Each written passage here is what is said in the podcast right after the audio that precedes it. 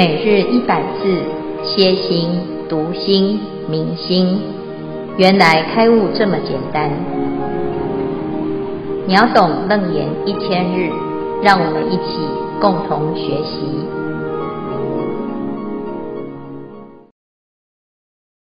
消文，云何汝等遗失本妙，圆妙明心，保明妙性，认物中迷。晦昧为空，空晦暗中，结暗为色，色杂妄想，想象为身，聚缘内摇，去外奔逸，纷扰扰相，以为心性。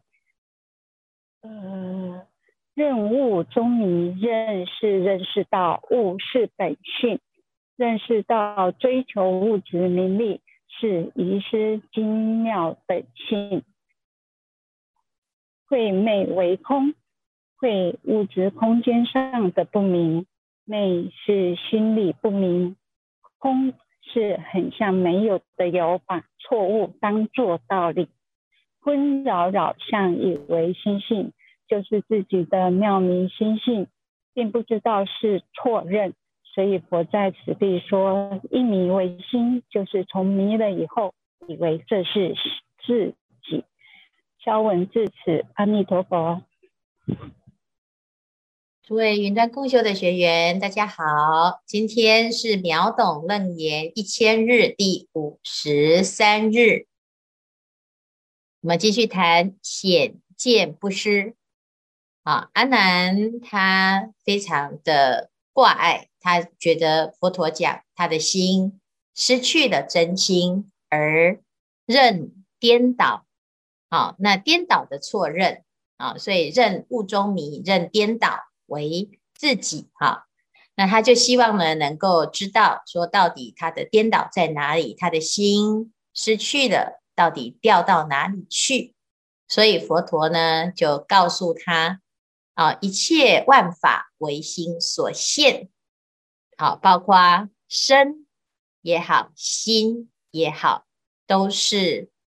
妙明真精妙心中所现物，但是呢，虽然是如此，可是我们现在的现实的感受，就是我们的身跟心呢，还是主主宰着我们现在的啊现在的状态，我们的生命的状态，就是每一个人都认为自己是天经地义的存在。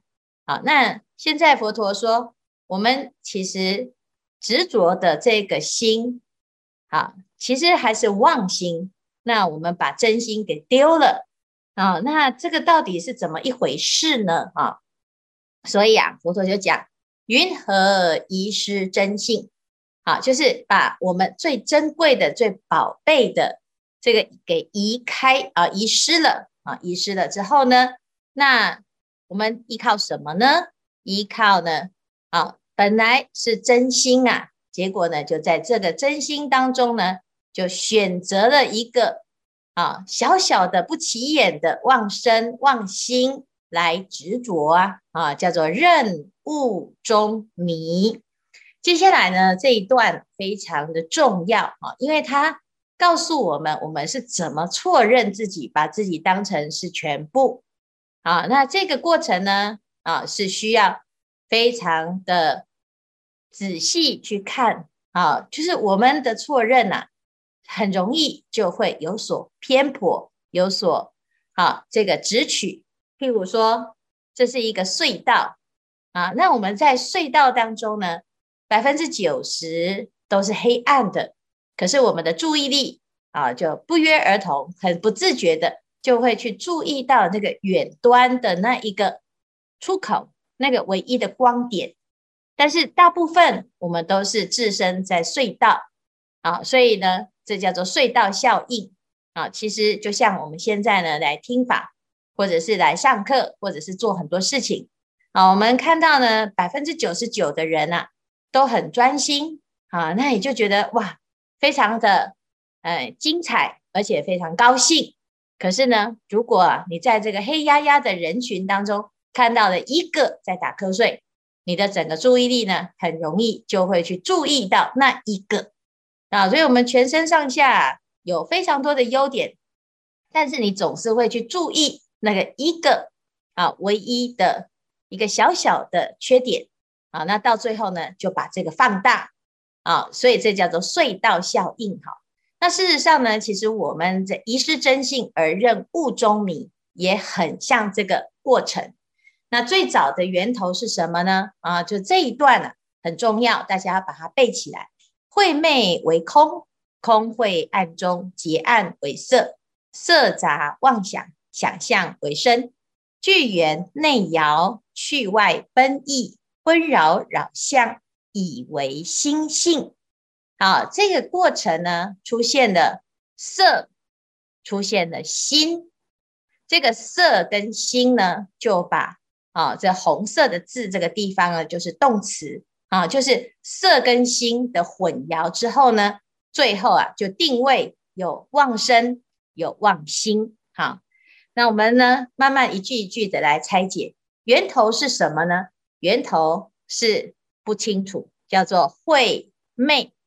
好，在晦啊跟昧的状况，晦就是夜晚啊，傍晚即将进入夜晚，或者是初一的黑夜，半夜啊，这个就是很黑很黑，月黑风高，这个月黑的这个时间呢，这叫做晦啊。那主要就是非常非常的黑的一个空间啊。那再来呢？昧就是心里的昏昧啊，在讲的心理的不明，晦是色的不明，不明哈，昧是心的不明。不管是身心，不管是什么状态，你只要在不明的状态呢，就很容易搞错啊。就像我们现在看到的这一个啊，黑呀、它有没有东西？没有，就是一团黑。啊，这本来呢没有东西呀，啊，你你又把它当成有的话呢，啊，就是在一片空当中呢，诶，出现了有，那怎么样出现有呢？啊，一些画面当中呢，其实都是一片黑，但是呢，我们就会把越黑更黑的地方呢，啊，就会把它结起来，画成好像有东西啊。叫结暗为色，好，我们本来这样一片黑，结果呢，我们就想说，哎，这个一片黑里面是不是有东西呀？其实它里面是没有东西呀，但是呢，我们就会把这个更黑的部分呢，就会把它凝聚结成好像有东西，而且那个东西是什么呢？接下来我们就要把它想象啊，想象出我们觉得有的一个状态啊。好，那其其实我们有时候呢，在视觉的时候，在看的时候呢，会看眼花啊。也许是因为我们动，也许是因为画面的某一个角度，所以我们看到这个画面啊，看久了你就会觉得很晕啊，因为它好像在动啊。那事实上呢，是真的是在动吗？那我们就要来看哦。事实上啊，常常是因为我们的妄想，这个妄啊叫做什么？动来动去，摇动。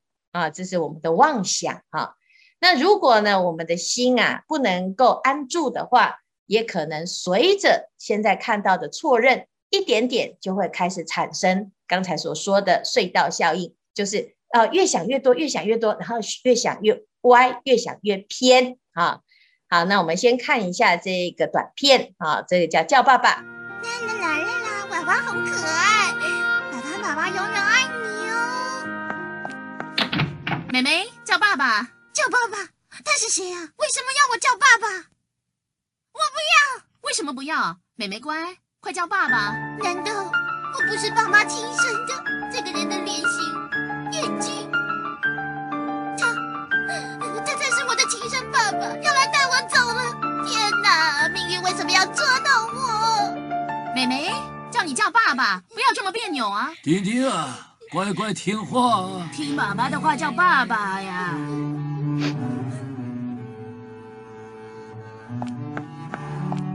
谢谢爷爷奶奶的照顾，谢谢妈妈多年的养育之恩。爸爸，你这小孩疯了吗？我是要你叫爸爸出来，修马桶的工人来了。哦。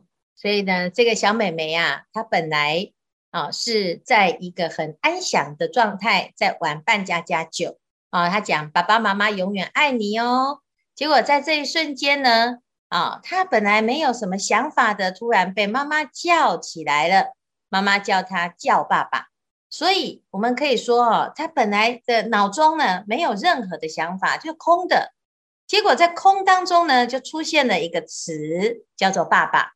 然后这个词呢，又要对应什么啊、对应这一个啊、修马桶的工人啊。那一对应有了这个色之后呢，再加上了爸爸这个概念，再加上自己的想法啊、色杂妄想啊、我们就开始呢，依照这个镜啊，就开始有很多很多的想法啊、就像有的人很怕黑，他觉得黑里面呢有鬼。那他越怕鬼，就越容易看到，好像真的有黑影。那一旦有黑影了之后呢，这个黑影啊，就形成了一个东西，可能是一个人啊、而且呢，还是长头发的，还是没有头的啊、还是没有脚的，还是飘起来的。诶，那他就会加上很多很多的想，然后这个妄想呢，再想成身啊，就有一个样子出来哈、想象成身啊。那接下来呢？就有一个具体的想喽，好，那接下来再继续妄想，再继续打妄想，所以他要收集证据，怎么样收集？我们要让自己妄想成理合理啊。譬如说，我要知道这个地方有问题，那你就必须要收集证据呀。啊，很多人在这里都开车出车祸啊，或者是有很多的传说。啊，或者是呢，刚好你在这个时候，你突然觉得全身都好像有电流啊，或者是刚好有一个风吹过去啊，你就会收集证据，叫做据缘。那这个爸，这个妹妹呢，就在开始在收集证据。难道我不是爸妈亲生的吗？那是不是？哦，你看以前呐、啊，这个阿公阿嬷在讲话的时候，常常呢就对我有很多的评论。啊，甚至于有时候呢，就会告诉我说，我们是垃垃圾堆捡来的啊，是别人领来的啊，所以呢，小孩子常常就听到这些啊，好像玩笑话。可是如果他是真的呢？啊，你看为什么爸爸妈妈都这么的，好像有时候呢，好像不把我当成是他的亲生小孩。现在终于知道了，原来就是因为我真的不是他的小孩。所以呢，就在做进行比对啊，哦，这个工人呐、啊，跟我的脸，哦，眼睛真的很像啊，哦，所以呢，他就开始了很多很多内心的小剧场。这内心的戏呀、在在上演的时候，你其实也都不知道这是对的还是不对的，可是别人不知道啊，啊、大家呢，只是有看到这个小妹妹在那边闹别扭，别别扭，她不知道。已经在她的心里发生了天翻地覆的变化啊！那他总是要有一个因应的措施，所以呢，当他确定了之后呢，他就决定怎样啊？决定接受这个事实啊！他所以会对于这个情境呢做出反应。你看，他很坚忍的，我要去跟爷爷奶奶告别，我要去跟妈妈告别啊！那谢谢了所有的一切的之后呢，终于忍耐。含着眼泪的叫人家爸爸，好，那其实其实呢，在这个过程当中啊，其实就一团混乱呢，叫做纷扰扰相。那你以为呢？哦，这就是哦，这个就是我的个性，这就是我的心，这就是我的身，这就是我的命运，这就是我现在的状态。好，那感觉是真实的吗？有时候常常是一场误会。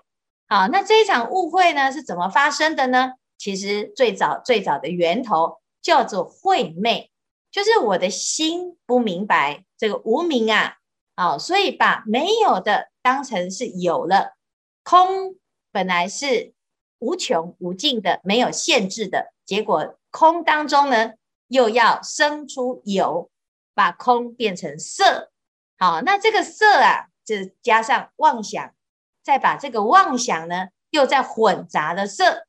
那结果呢？整个啊一出一出的剧码就出来了。我们人生呢来到了这个世间也是如此啊。我们怎么去认定自己呢？其实刚开始啊，本来无一物本来就没有这些恩怨情仇。但是呢，一旦我投入了投身成为人，我总是要有一个载体，我要认识自己。我要怎么认识自己？我就要长成自己的样子。好，那长成这个样子了之后，就形成了色、受、想、行、识这样子的一个五蕴的一个状态。那乃至于呢，我们依照自己先天的个性，啊，那每天呢，在面对一切的大众的时候，就不断的在吸收讯息，叫做聚源内摇；不断的在表达、在反应，叫做去外奔逸。一个是向内聚，一个是向外发射，其实就是什么？就是啊啊、呃、了业、造业、受业啊，乃至于呢，所有的业，最后全部都变成纷扰扰相。那你就以为啊，这件事情就是对的，事实上是对的吗？可能只是一场晦昧而出现的一种混乱或者是误会。那事实上呢，我们的真实的样子是什么？我们真实的样子并不是颠倒的众生，我们真实的样子是每一个人都是灵明妙觉、本自具足的天真佛。可是我们却因为错错认。而以为我们就是这样子的一个业的存在，或者是我们现在是轮回啊，所以人都不圆满，人都有烦恼，人都会轮回，所以呢，我们就以为自己就是应该要走这条路，就是应该要走烦恼生死这条路。其实这是一团混乱，叫做纷扰扰相。可是我们却接受它了，我们也认命了，我们也没有去想。这个到底是不是一种错认啊？就是我们心里有鬼，内神在通外鬼。我会害怕的东西，就越容易呢，因为我们的害怕而形成了无中生有的妄想。那再加上这个妄想呢，啊，那又这么的真实，所以我们常常心想事成。可是是让恶念心想事成，而不是让善念心想事成。所以这一段呢，其实是佛陀啊，他要揭发我们现在的妄想，它在形成的过程，如何把身跟心给错认了。好，那抛弃了真心而妄认这个妄身跟妄心，这里提到的心性是妄心啊，我把妄心当成是真心，其实它就是一场错误的认知的过程。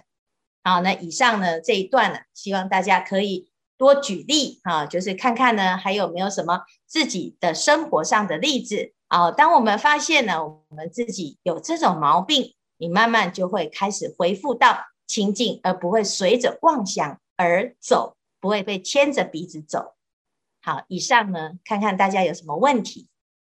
呃，感恩师父慈悲开示。那个这边呢，欢迎各位师兄一起共学，您可以。等一下，可以举手提问，或是将问题留在那个聊天室里面。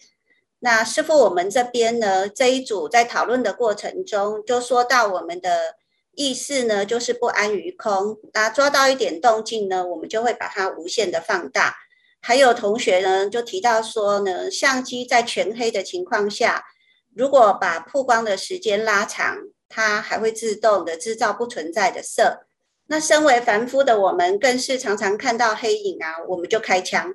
我们真的是不安于空，看到一点动静就会把它放大。生活中呢，也是人云亦云，别人的看法也很容易影响我们。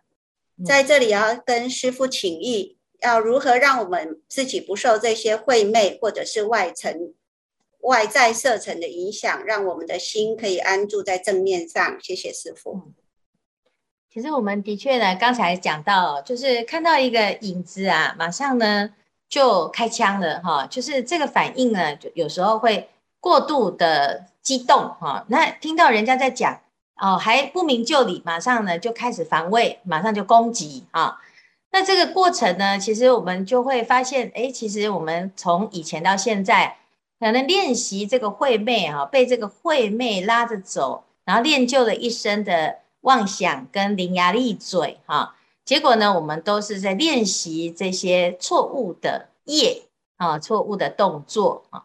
那但是佛陀在讲哦，他其实讲的这一段呢，他说我们只要不要错认啊，然后开始呢增加自己的觉性啊，然后当我们在发现自己妄想的时候啊，啊，随着它转在巨岩内爻的时候啊，你看看你自己这一段，马上呢就可以停止哈、所以修行方法呢有两种渠道，两个方向，一个叫做顿悟，一个叫做渐修。顿悟呢，就是你明白你自己在打妄想，你要先能够有觉知，先发现，先知道自己这个妄想。但是通常我们在打妄想的时候，我们会要让这个妄想合理化。所以我不喜欢这个人呢，我们会怎样？我们不会想要改变自己的不喜欢，而是会找一百个理由。来支持自己的不喜欢，是因为他真的很可恶，他真的很糟糕，好，所以我们会给大众，呃，这个境界啊贴上很多标签，其实是顺应自己的妄想。但是如果呢，我们现在啊开始去觉察，往内观察啊，然后来了解什么？了解其实呢，有时候我们只是片段的想法。乃至于对自己的认知也是很片段的，甚至于是很偏差的。那这时候呢，你悟到了，就可以马上停止巨源内爻啊，是不是？就是当下即是啊，啊，这是顿悟。但是问题呢，因为我们的惯性很强，习气很重，常常呢不自觉的就已经养成这种习惯了啊。因此呢，要修加行。这个加行的所有的法门呢、哦，都是要凸显出我们的妄想。所以，如果你开始诵经，你会先看到你的妄想，而不会先发喜充满。你会先烦躁，你会先奇怪哦，我的念头怎么这么多？诶，你会说啊，奇怪，我越要慈悲，结果我的脾气越坏。哦，我越想要不要执着，结果我的贪念越强。我越希望谦卑，结果我的傲慢一直在作祟。好，所以呢，其实就会，因为我们要转烦恼的时候啊，你就会发现哦，这个烦恼啊，好像拍皮球，会越拍越反作用力，越弹越弹越高，会失控啊。所以呢，我们就要怎样？就要修这个观行，修加行。好，不管是诵经也好，持咒也好。所有的用功呢，就要在理上用得上功，就是我们要想清楚、观察清楚，不要随着妄想走，但是要练习练习什么？随时这个觉性要让它能够出现。那做这些功课、做些这些法门的时候，其实就像是一个锻炼，你会跟你自己的真心在做啊，这个真心跟妄心在个这个地方大作战啊。那大家要对自己的真心有信心。哪怕你只有那么一点点的胜算，你也要站住你的真心，让他不要被妄想打败。好，那慢慢的练习久了呢，熟处转生，生处转熟。其实学佛啊很简单，就是一直练，一直练，练到最后呢，啊就会炉火纯青。好，那自然而然呢，我们的觉照力强的时候，你就不会那么的我见，先入为主的，先站在自己的位置。先顺着自己的妄想，好，那这个其实呢，就是这一段啊《楞严经》非常有趣的地方，就是他把根源就是哎找到了，就我们的慧昧。那如果我们能够用啊照见五蕴皆空，或者是观一切有为法如梦幻泡影等等这些经文来提醒自己，那么我们的修行啊就会转得比较自在。而不是哇，这个跟自己的妄想在那边拔河啊，到最后呢，其实我们最难超越的是自己啊。那所以要练习，那练习到最后啊，你会发现其实根本就不用练习。为什么？因为呢，本性本自具足。那我们只要知道妄想，你不要把它当一回事，也不要太把自己看得那么重，那自然呢，有一些我的那种习气呀。他自然就松绑。谢谢师傅。师傅蒋国雄还有问题，请教一下，那个元妙明心，他这个是不是那个什么元清净体呀？他那个保明妙性是不是就是能生诸诸缘这个东西？啊，悟任悟中迷又是不是那个老子讲的百姓日用而不知啊？嗯哼，哎，圆妙明心、宝明妙性都是真性啊，就是真心。只是他要讲说宝啊，他真的是宝，我们的宝贝。但是呢，我们却不知道自己有宝啊。那你说百姓日用而不自知，他在讲的就是我们的真心。我们每天都在用它，但是我们却真的不知道，原来我们每天在用它。然后我们呢，没有用，就以为它它丢失了。事实上，我们并没有丢失它。哦，那。后面呢，佛陀他会举例哈，就是像泡泡、大海跟泡泡哈。那其实泡泡呢，啊是妄生妄心，哦，他也没有离开过大海，但是我们却以为啊，我们没有大海啊，以为大海失去了啊。那同样的宝明妙性、圆妙明心，他就在在讲我们的这个心啊，是又圆又妙，其实很好用。心非常好用，但是我们却没有珍惜它。好，那或者是说不知道自己这么厉害，好，不知道自己的心这么好用，所以你就会去追逐这个假的。其实假的哈，我们的所谓的聪明才智哈，或者是某一些专业，或者是我们的意识心啊，其实常常呢，就是只就是让我们没有办法真的好好的用真心。的非常严重的障碍，所以受想行识啊，嗯，会是困扰，是因为我们真的不知道自己的真心，才会抓着这个受想行识，好来当成是一回事，啊，就像有的人呢，他有这个情绪困扰，有忧郁症，为什么？你去看那个有忧郁症的人啊，就是很在意自己的情绪。啊，只要有一点点的受伤感，他就哇，把它放大、放大又放大。好，他觉得全世界都对不起他。好，那甚至于呢，他的心里面啊，就走不出来，他就有这个情绪的问题。啊，那但是呢，其实感受有时候有好受，有不好受啊。那这个感受是虚妄的，再怎么快乐啊，如果我们不知道它是虚妄的，就会得意忘形。再怎么痛苦，如果你不知道是虚妄的，它会过去，你就会走不出来。好，所以呢，其实这个妄想啊，它之所以叫做妄，就是真的，它是一不堪一击的。可是事实上呢，为什么我们还会在这里面呢？是因为我们以为只有它，所以把这个妄想当成是宝贝，叫做劫呀，啊，就是把它，把它心，把它。含在里面啊，然后呢，把自己的心啊守住，结果都守错心，叫错用心。